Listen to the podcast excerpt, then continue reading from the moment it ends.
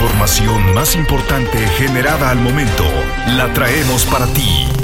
Radioincro.com Mientras en los Estados Unidos hoy es Día de la Marmota, en México estamos festejando a la Virgen de la Candelaria y por supuesto esperando los tamales. Es 2 de febrero de 2023. Aquí te presento la información. Actualidad informativa. Radioincro.com Es Querétaro una de las entidades que se recuperaron de la pandemia.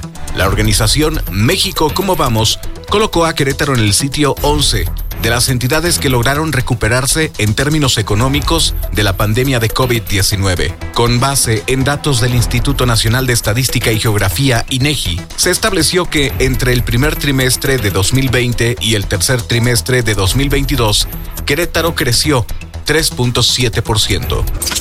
Siempre estarás informado con radioincro.com. La presidenta del Partido Acción Nacional en Querétaro, Leonor Mejía, dijo que las grandes prioridades de inversión del gobierno federal han dejado en el olvido al centro del país, donde a través de obras faraónicas e innecesarias se derrocha el recurso público y se mantienen esquemas clientelares que incrementan la pobreza en México. Detalló que a lo largo de más de cinco años del gobierno de Morena, el sureste de México ha sido la principal prioridad del gobierno federal. Las noticias de Querétaro están en radioincro.com.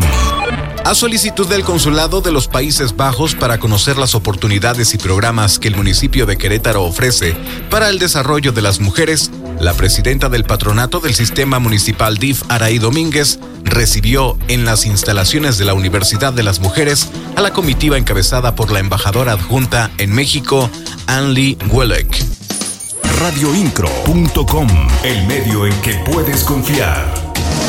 En el marco de la vigésimo sexta Asamblea General Ordinaria del vigésimo Consejo Directivo de la Federación de Colegios y Asociaciones de Profesionistas del Estado de Querétaro, fueron presentadas las estrategias y proyecciones del municipio de Querétaro en materia de seguridad, innovación y mejora regulatoria, que contribuyen a mayor tranquilidad, mayores oportunidades de inversión y desarrollo para un mejor futuro de las y los capitalinos.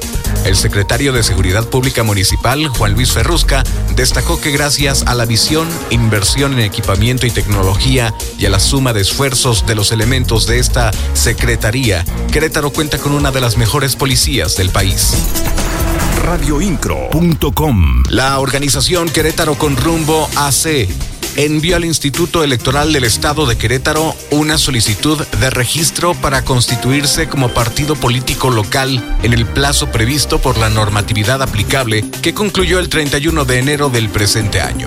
La Secretaría Ejecutiva del Instituto verificará el cumplimiento de los requisitos en la legislación vigente y notificará al Instituto Nacional Electoral a fin de comprobar su autenticidad radioincro.com. Y de regreso a clases, el 7 de febrero, la UAC inicia oficialmente un nuevo semestre. Esto tras agotar el periodo del segundo semestre de 2022, el cual se vio retrasado por el paro estudiantil en octubre del año pasado.